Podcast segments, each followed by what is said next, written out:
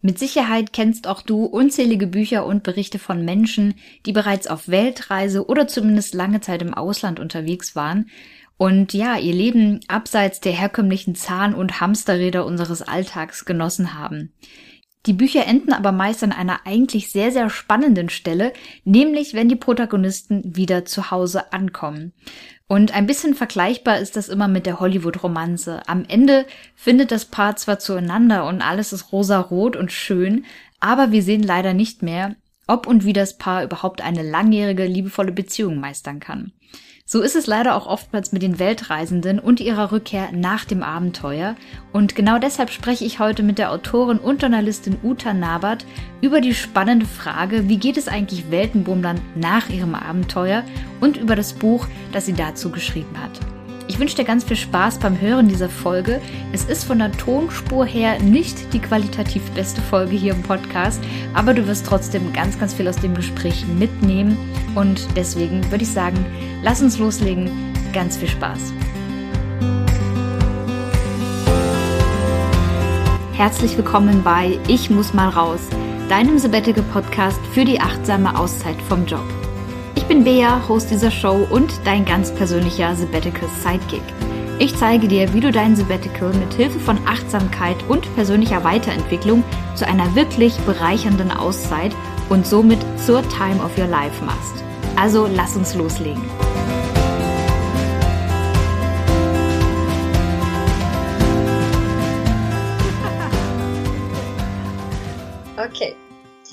Ja, hallo und herzlich willkommen zu einer neuen Podcast Folge. Schön, dass du wieder mit am Start bist. Ich bin heute nicht allein, denn ich habe mir einen ganz spannenden Gast heute eingeladen, virtuell mal wieder. Und zwar habe ich heute die Journalistin, Abenteurerin, Reisende und Weltenbummlerin Uta Nabert bei mir zu Gast. Uta hat Anfang des Jahres äh, ein Buch veröffentlicht mit dem Titel Wieder da und doch nicht hier. Weltenbummler und ihr Leben nach der Reise. Und genau darum soll es heute gehen. Darüber wollen wir beide sprechen. Ich freue mich total auf das Gespräch und sage herzlich willkommen, liebe Uta. Stell dich doch gerne in zwei bis drei Sätzen noch einmal vor, wer du bist und was du so machst.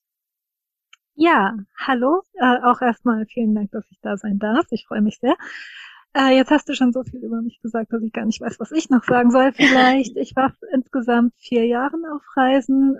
Ich war ähm, über Land, also ich bin über Land nach Neuseeland gereist. Ich war in Russland, China, Mongolei, Südostasien, habe sehr lange in Neuseeland gelebt und äh, zwei Jahre später ähm, sehr lange in Kanada und habe eben festgestellt, äh, nach das waren zwei verschiedene Reisen und jedes Mal nach der Reise ist es mir extrem schwer gefallen, nach Hause zu kommen und dann habe ich verstanden, dass irgendwie das Schlimmste der ganzen Reise äh, das nach Hause kommen ist. Mhm. Und nachdem ich das dann eben so gecheckt hatte, habe ich beschlossen, ich schreibe darüber ein Buch. Und äh, genau, mhm.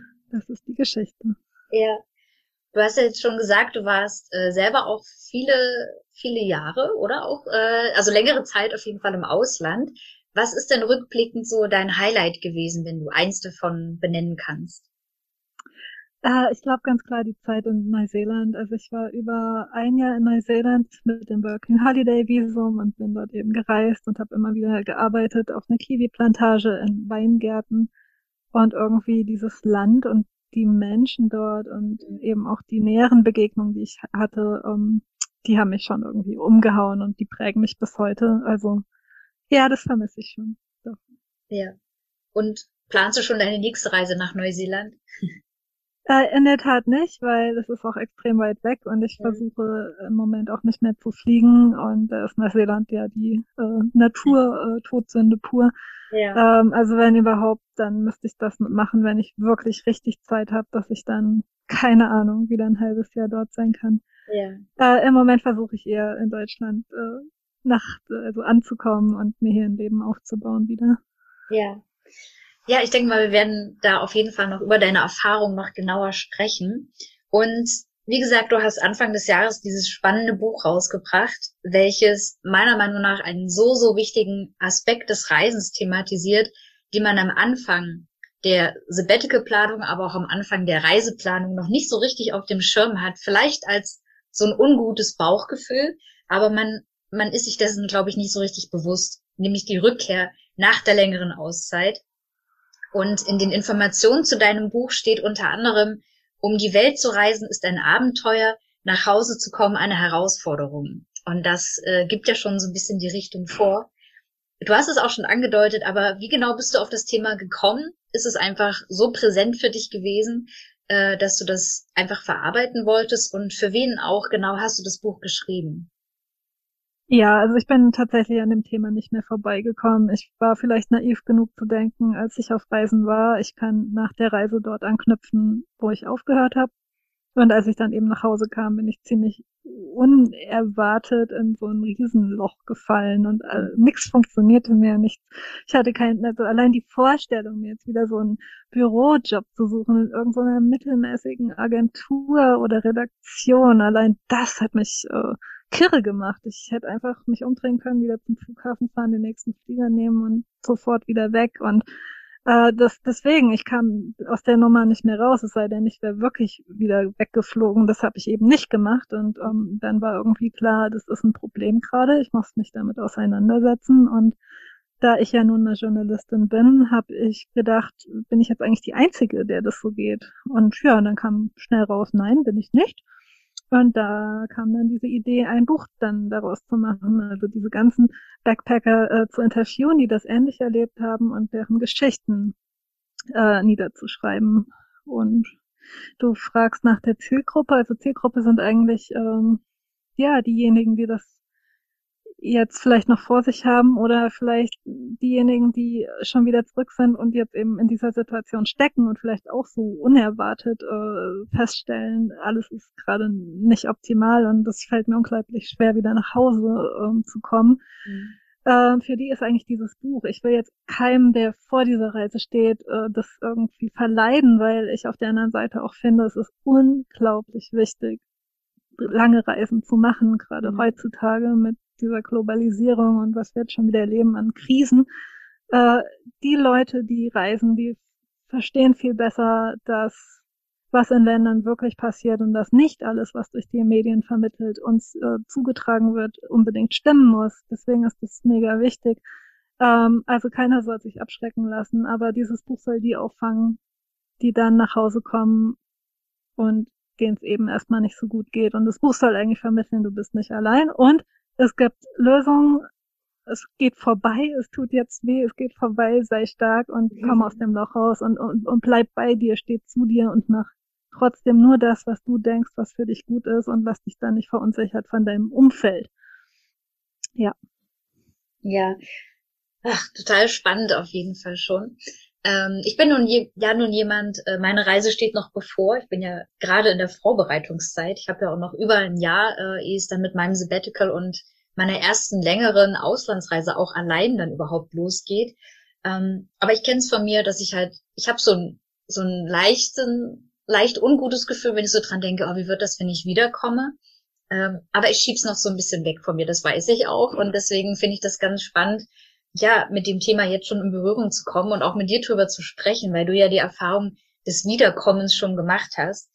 Du hast ähm, in dem Buch ja deine eigenen Erfahrungen auch verarbeitet, aber du hast auch schon gesagt, du hast mehrere Backpacker und äh, Langzeitreisende interviewt. Unter anderem ist ja auch Nick Martin dabei, der relativ äh, bekannt ist durch sein Buch Die geilste Lücke im Lebenslauf. Mich würde aber auch noch interessieren, gibt es eine Geschichte aus dem Buch, die dich besonders berührt hat oder die dir aus welchem Grund auch immer ganz besonders in Erinnerung geblieben ist. Ja, also die Geschichte von Sabine Wackenroder vielleicht, denn äh, das Coole bei ihr war, die Frau ist jetzt ein bisschen was über 60, die hat äh, das alles in den 80ern durchlaufen, wo dieses ganze Traveling eh total ungewöhnlich war und dann schon für eine Frau sowieso. Und die war aber vier Jahre oder so in Afrika und kam wieder und äh, die, die, die, was sie so erlebt und dieses ganze, diese Vorteile, die ihr da entgegenblasen, das war schon krass interessant. Und das Schöne war eben aber auch, dass sie jetzt mir die Geschichte aus 30 Jahren Entfernung erzählen konnte und sie mir erzählen konnte, wie sich bei ihr dann alles so zurechtgebogen hat, während viele andere die ich ähm, besprochen habe, die waren noch in ihrer Krise. Die mhm. konnten mir noch nicht sagen, wie das äh, ausgeht. Und aber sie konnte das eben alles schon erzählen, dass sie dann nach Hause kam. Da haben alle gedacht, sie ist lesbisch, weil sie äh, irgendwie ohne Mann unterwegs war und nur in Frauen-WGs gelebt hat. Und dann hatte sie gar kein, keine Lust mehr, ihr Studium äh, abzuschließen, musste es dann aber tun, weil sie eh das ganze BAföG-Geld zurückzahlen musste. Und dann hat sie sich gesagt, dann studiere ich jetzt aber auch fertig für das viele ja. Geld. Und dann hat sie aber auch gemerkt, sie muss aus ihrer eigenen Region in Deutschland raus, weil sie auch irgendwie dachte, die Deutschen haben doch echt ein Rad ab, die reden über Probleme, äh, dagegen sind, also das ist gegen afrikanische Probleme lächerlich. Und sie hat halt sehr lange auch gegen ihre Mitmenschen rebelliert und konnte auch nicht mehr daten, weil ihr deutsche Männer so plump und komisch vorkamen.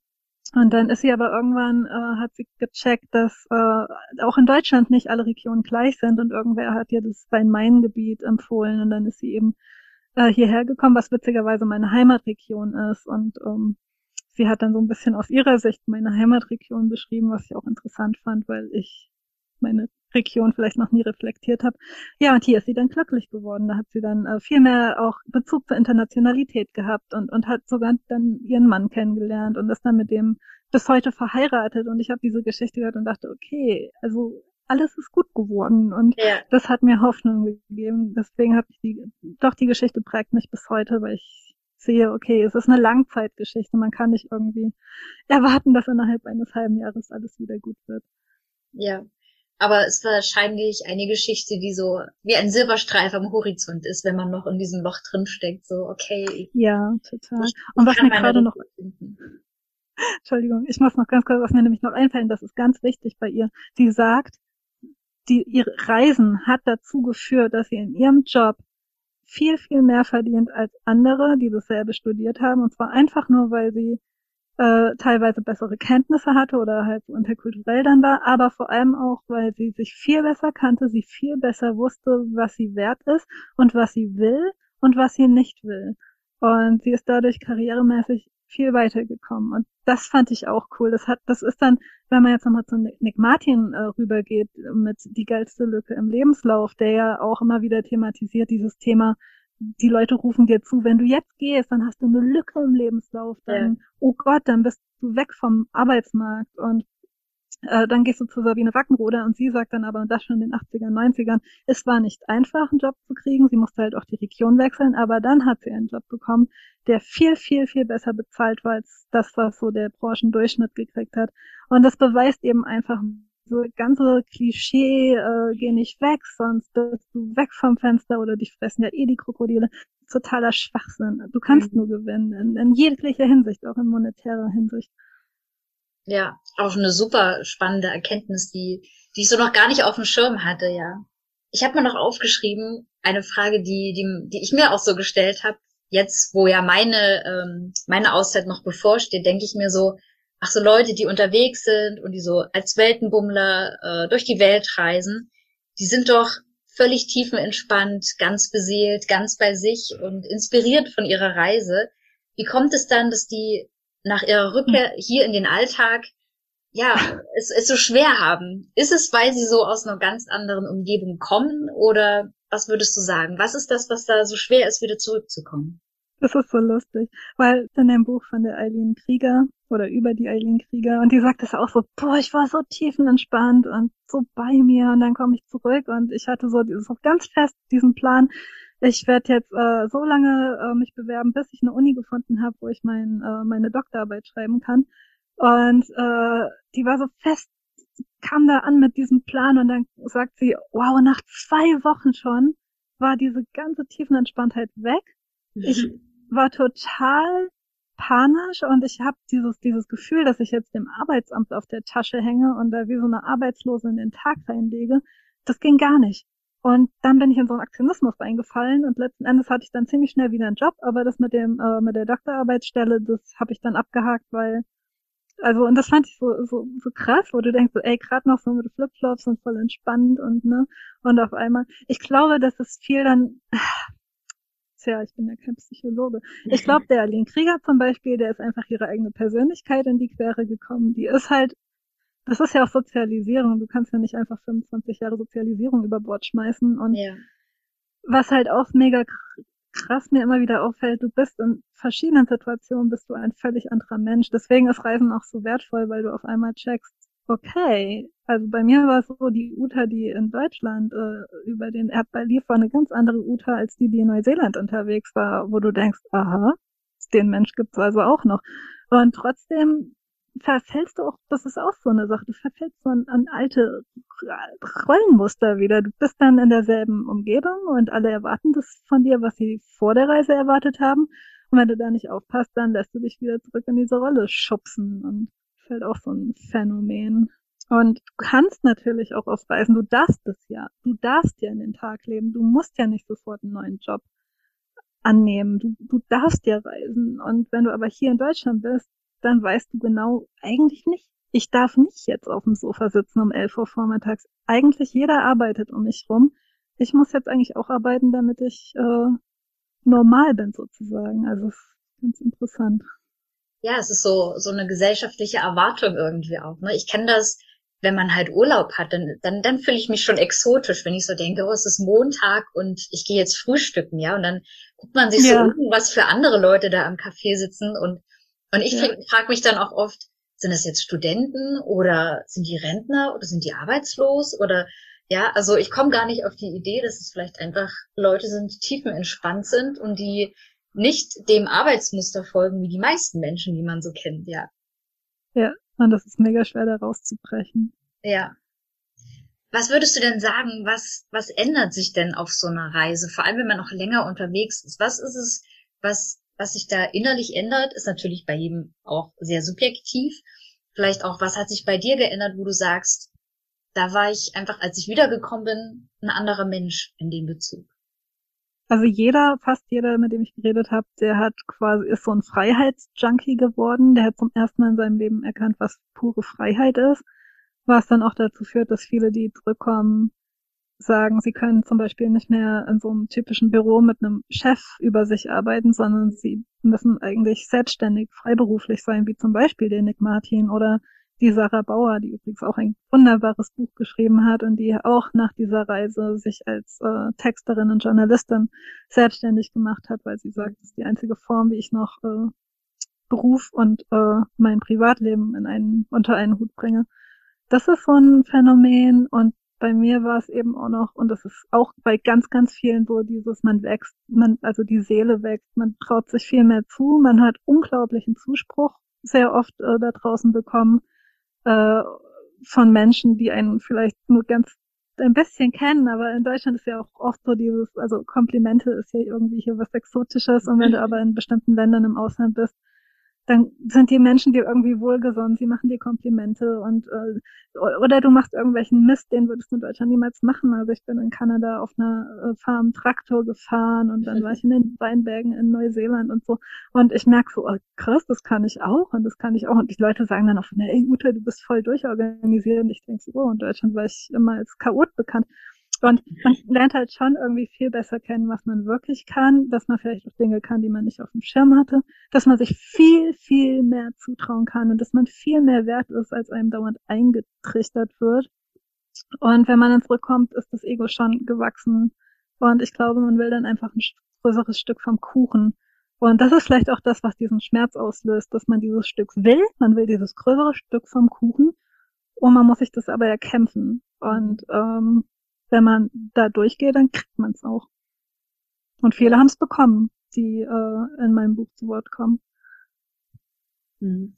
Super interessant. Und mir kam jetzt gerade auch noch mehr der Gedanke, glaubst du denn, ich glaube, ich kenne deine Antwort, aber glaubst du denn, man kann länger auf Reisen gehen und zurückkehren und einfach so weitermachen wie vorher? Glaubst du, dass es Menschen gibt, die das hinkriegen? Das ist eine gute Frage. Also ich, ich glaube nicht. Also vielleicht habe ich ja auch nur die Fälle interviewt, die halt sich gemeldet haben und gesagt haben, ja, ich hatte halt auch ein Problem danach. Vielleicht gibt es auch Leute, aber ich glaube, je krasser deine Reise war und je krasser sie dich verändert hat, desto größer ist die Gefahr, dass du hinterher heimkommst und sagst, nee, also Leute, so geht's gerade nicht weiter. Ich muss jetzt was anderes tun mit mir und meinem Leben. Ja. Aber wenn du jetzt sagen wir so gleich nach dem Abi ein Jahr Au pair in Auckland, Neuseeland Und dann weißt du aber schon ganz genau, danach studierst du Spanisch, Englisch in Erfurt, keine Ahnung, ob es das da gibt. Ja. Ähm, dann es gibt dann auch viele, die, die so dieses Modell verfolgt haben, die zurückkamen und die es geschafft haben, weil aber ihr Erlebnis im Ausland jetzt auch nicht so mega krass äh, von ihrem Alltag in Deutschland abwandelte. Oder diese kleinen, also ich habe es auch erlebt, äh, Jugendliche, also was heißt Jugendliche, über 18-jährige Working Holiday in Neuseeland, die aber eigentlich den ganzen Tag sich als Deutsche zusammenrotteten in dem Hostel in Auckland und dort äh, zusammen Party machten und dann vielleicht noch irgendeinen Job in der Stadt hatten.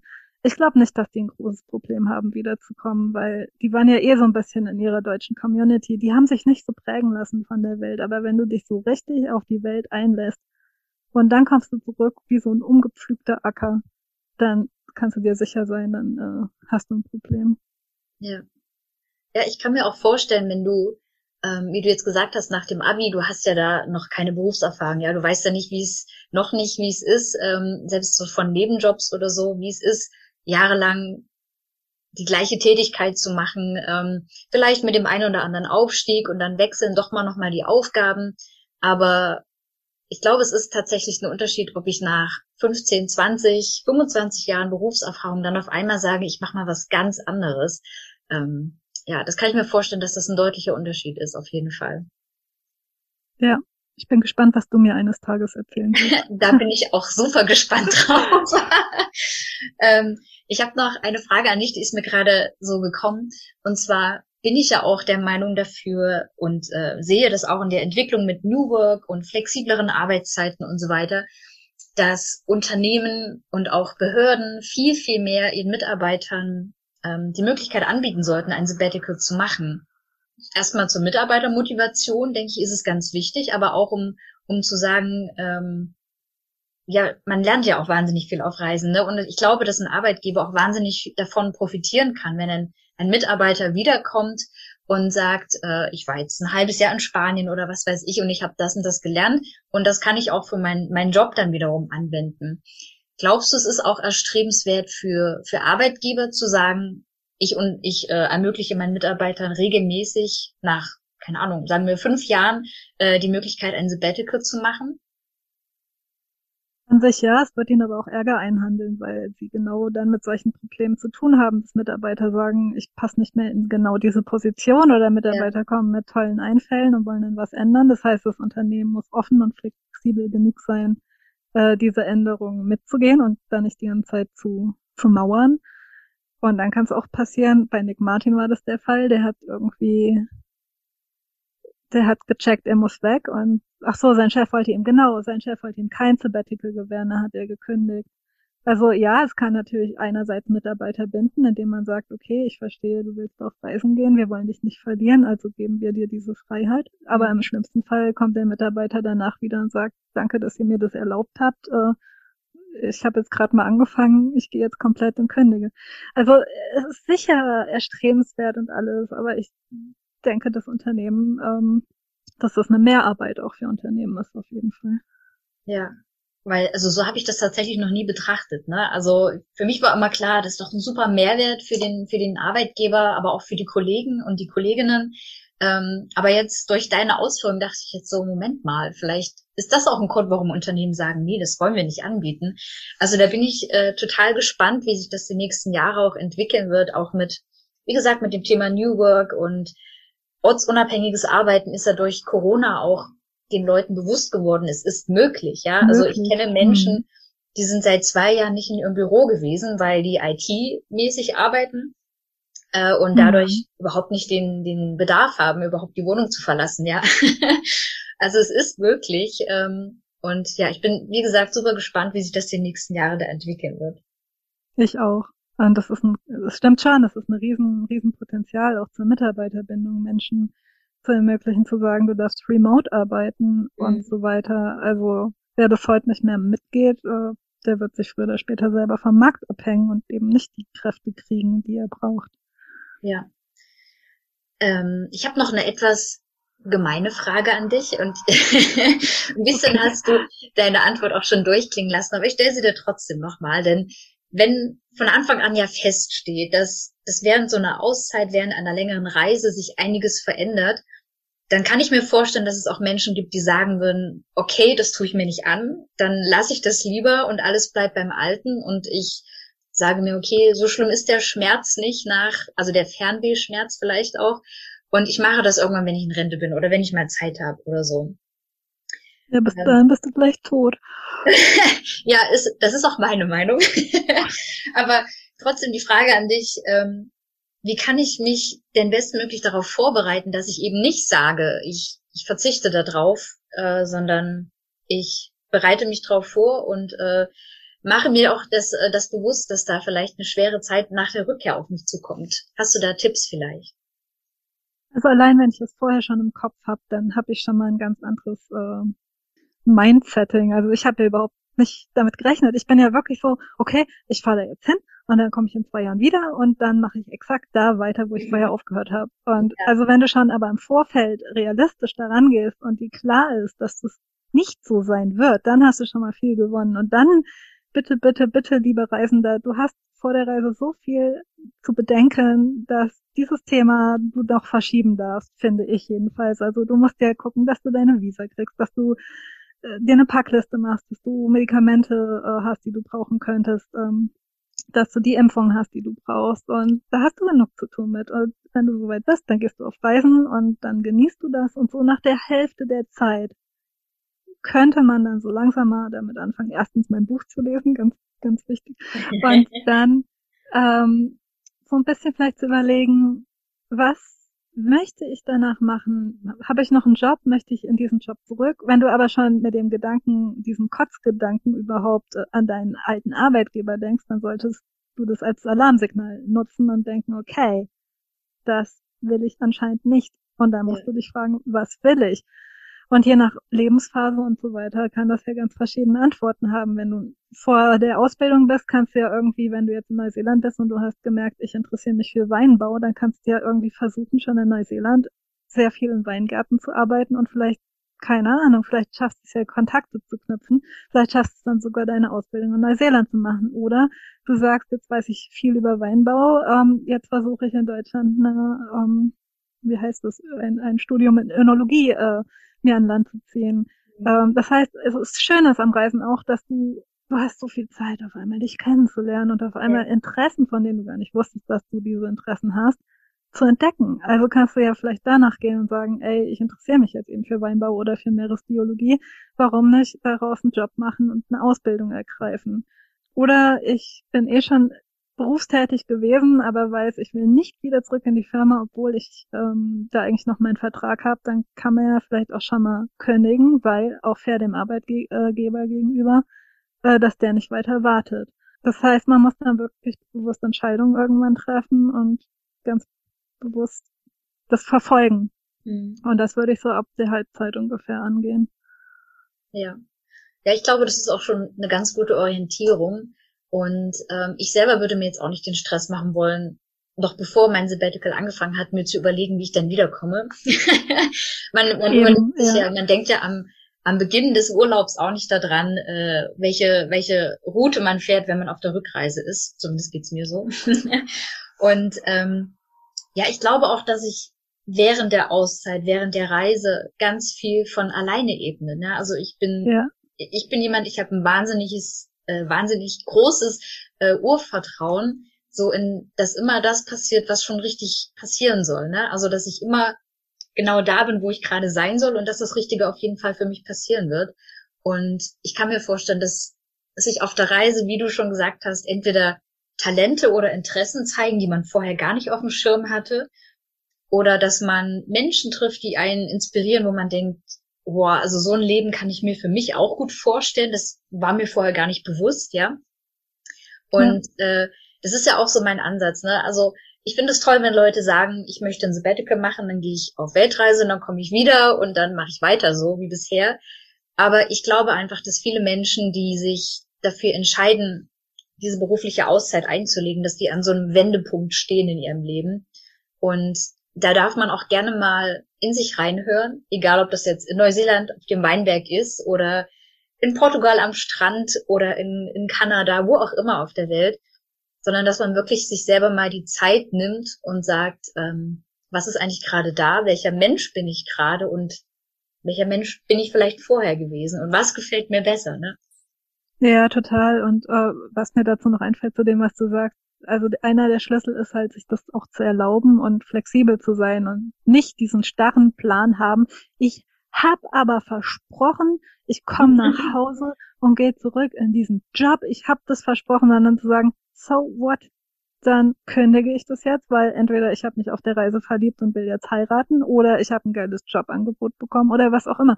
Dazu fällt mir ein, einer aus meinem Buch, der Dennis Katzer, der seit 30 Jahren nichts anderes tut als reisen und damit auch Geld zu verdienen. Der hat, der sagt immer go with the flow und ähm, der sagt wie du, ähm, das kommt alles zur richtigen Zeit man muss halt nur warum kämpfen. Also man schwimmt ja auch nicht gegen Wasser, man schwimmt ja immer mit dem Strom, mit dem Strom. Und ähm, dann kommt man auch schon irgendwo an, wo man hin wollte. Und äh, im Prinzip, das habe ich nämlich, das hat meinen Schmerz auch damals ausgelöst. Ich habe genau dagegen die ganze Zeit angekämpft. Ich habe gedacht, ich muss wieder in die Lücke, in der ich vor der Reise war, rein. Und äh, hätte ich sofort gesagt, nein, pff, keine Ahnung, ich habe keinen Bock mehr drauf, ich mache was ganz anderes und hätte das sofort akzeptiert, dann hätte ich auch weniger Schmerz empfunden. Und jetzt muss ich noch ganz kurz Werbung machen für was in meinem Buch steht. Das ist nämlich, das sind nicht nur Geschichten, sondern ganz hinten gibt es einen Ratgeberteil für genau diejenigen, die, ähm, die sich nach der Reise fragen oder vielleicht auch schon auf der Reise, was kann ich tun, um mir meine Heimkehr sanfter zu gestalten. Und im, im Anhang des Buches gibt es ganz, ganz, ganz viele Tipps und auch E-Mail-Adressen und Community, äh, also Hinweise auf Communities, äh, ehemalige Backpacker und so.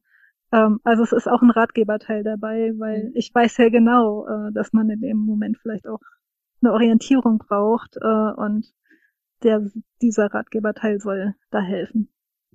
Das klingt super spannend und ich kann mir vorstellen, dass das äh, viele Menschen dankbar annehmen werden, dein Buch. ich hoffe.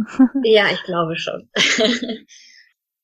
Wenn du jetzt sagst, ähm, da draußen hört jemand zu, der genau wie ich jetzt noch auf seine Reise wartet oder seine Reise gerade plant, was würdest du demjenigen oder den, derjenigen gerne noch mitgeben, zusätzlich zu dem, was du jetzt alles schon gesagt hast, mit dem so ab der Hälfte der Reise, frühestens kannst du dich dann mal mit der Rückkehr beschäftigen oder so, überhaupt mal so äh, überlegen, wie es für dich weitergehen soll. Was würdest du den Leuten gerne mitgeben, die jetzt, äh, ich sag mal so, die Uta waren, die vor ihrer ersten Reise stand? Also auf jeden Fall, dass, wie gesagt, erlaubt dir mehr, erlaubt dir, dass du dich verändern darfst und äh, dass du dann auch Leute enttäuschen darfst in der Heimat, die äh, vielleicht erwartet haben, dass du zurückkommst. Äh, wenn du das Gefühl hast, du musst weiterreisen, die hat es ja nicht gereicht, dann geh, dann reis weiter. Und alle, die es versuchen wollen, zu Hause anzukommen, im Schnitt kann man sagen, man braucht schon so im Schnitt zwei Jahre, bis man wirklich wieder sich zu Hause eingelebt hat. Das kann man schon sagen. Eine Sache ist mir jetzt noch eingefallen, auch so dieses, äh, du hast es angesprochen, die Erwartungen zu erfüllen. Sowohl die eigenen äh, mhm. äh, als auch die Erwartungen des, des Umfelds, ne, der Kolleginnen und Kollegen, die dann vielleicht sogar, äh, ich sag mal im schlimmsten Fall, während du selbst im Sabbatical bist, noch sowas schreiben wie, oh, freue mich, wenn du wieder da bist, hier ist die Hölle los oder sowas das löst bei mir, wenn ich mir vorstelle, ich würde so eine Nachricht kriegen, direkt so eine Beklemmungsangst aus. ähm, wie kann man sich vielleicht äh, frei machen von diesen Erwartungen? Indem man versteht, dass Entschuldigung. Nee, alles gut. Okay, äh, also ich kann ja zum Beispiel sagen, ich war mal in einem Unternehmen und die hatten wohl, die müssen eine ganz, ganz, ganz, ganz tolle Buchhalterin haben und äh, gehabt haben und das, keine Ahnung, also unser Chef war voll auf diese Frau, die war toll in ihrem Fach und mein, unser Chef hatte immer Angst vor dem Tag, dass sie aus irgendwelchen Gründen geht und hat alles dafür getan, dass sie bleibt und dann ist sie gegangen und dann hat er tatsächlich einen adäquaten Ersatz für sie gefunden und es war dann für ihn dieses, Aha, also seitdem hat er uns wirklich immer knallhart an den Kopf geworfen. Jeder Mitarbeiter ist ersetzbar. Und ganz ehrlich, das muss man sich wirklich denken und klar machen. Jeder Mitarbeiter ist ersetzbar und einem Kollegen zuliebe würde ich schon mal gar nicht meinen Lebensplan aufgeben. Wenn überhaupt irgendwas knifflig ist, dann wenn irgendwie, so wie es bei mir war, dein langjähriger Partner zu Hause sitzt und darauf wartet, dass du heimkommst und du denkst, du wirst den irgendwann dann bald mal heiraten und dann kommst du aber heim und merkst, es geht gar nichts mehr, du willst eigentlich ja. gar nicht mehr bei ihm bleiben. Oder du verletzt de deine engsten Familienmitglieder, das ist ein Problem. Kollegen, ja. es, es sind ersetzbar und privat kann man ja immer noch Kontakt zu ihnen halten, wenn man wirklich so gut äh, sich verstanden hat. Ja, super spannend. Und eine Erkenntnis, die ich auch schon in meinen äh, knapp 16 Jahren Berufserfahrung sammeln durfte. Jeder ist ersetzbar. Und mhm. man denkt immer Wunder, ähm, wer alles da sein muss, damit der Laden läuft, ja, aber wenn einfach zum Beispiel auch durch Krankheit oder durch, äh, durch Schwangerschaften und so weiter, wenn Leute länger ausfallen, durch ähm, Erziehungsurlaub und Elternzeit und allem, was da dazugehört, man merkt, der Laden läuft trotzdem weiter. Der läuft vielleicht etwas anders weiter als vorher, aber es läuft trotzdem weiter, ja. Eben. Ja. Liebe Uta, ich danke dir. Ich habe im Moment äh, keine Fragen mehr an dich. Ähm, ich freue mich aber total darauf, dein Buch zu lesen. All die Geschichten, die drin stehen. Ähm, ich werde es allerdings noch ein Stück weit hinauszögern. Ich hoffe, das ist okay für dich. ja, soll ja dann, das ist ja auch mein Wunsch. Ne? Ich möchte ja, dass es die Menschen lesen, nicht weil sie mir einen Gefallen jetzt tun, weil sie mich kennen, sondern die es wirklich betrifft, die wirklich ja. was sich daraus ziehen. Und vor allem in der Lebensphase, in der sie dieses Buch halt auch brauchen. Und dann habe ich äh, dieses Buch nicht umsonst geschrieben und dann freue ich mich. Also wie gesagt, ich bin der Meinung, dass du ganz, ganz vielen Menschen damit äh, helfen wirst. Diejenigen, die jetzt äh, vielleicht schon damit strugglen, so mit ihrer Rückkehr wieder in den, in den Alltag hier zu Hause, aber auch die, die dann in Zukunft natürlich auch wieder kommen. Es kommen ja in ja ständig neue Leute auf Weltreise und kommen ständig wieder. Von daher glaube ich, dass da auf jeden Fall eine große Nachfrage sein wird. Ich bedanke mich auf jeden Fall bei dir für dieses wunderschöne Gespräch. Ich werde dein Buch natürlich in den Show Notes verlinken, da kann man dann mal reinschauen und sich das Buch dann auch holen. Und ja, wie gesagt, ich danke dir für deine Zeit, für das tolle Gespräch und vor allem auch für das Buch, das früher oder später dann auch in meinen Händen landen wird. ja, es war mir ein Vergnügen. Ich äh, bedanke mich herzlich, dass ich äh, bei dir im Podcast sein durfte. Sehr, sehr gerne.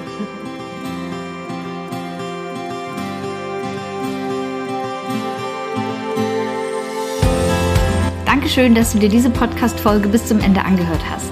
Wenn dir die Folge gefallen hat und du etwas Wertvolles daraus mitnehmen konntest, dann lass doch gerne ein Abo da, um keine weiteren Episoden mehr zu verpassen.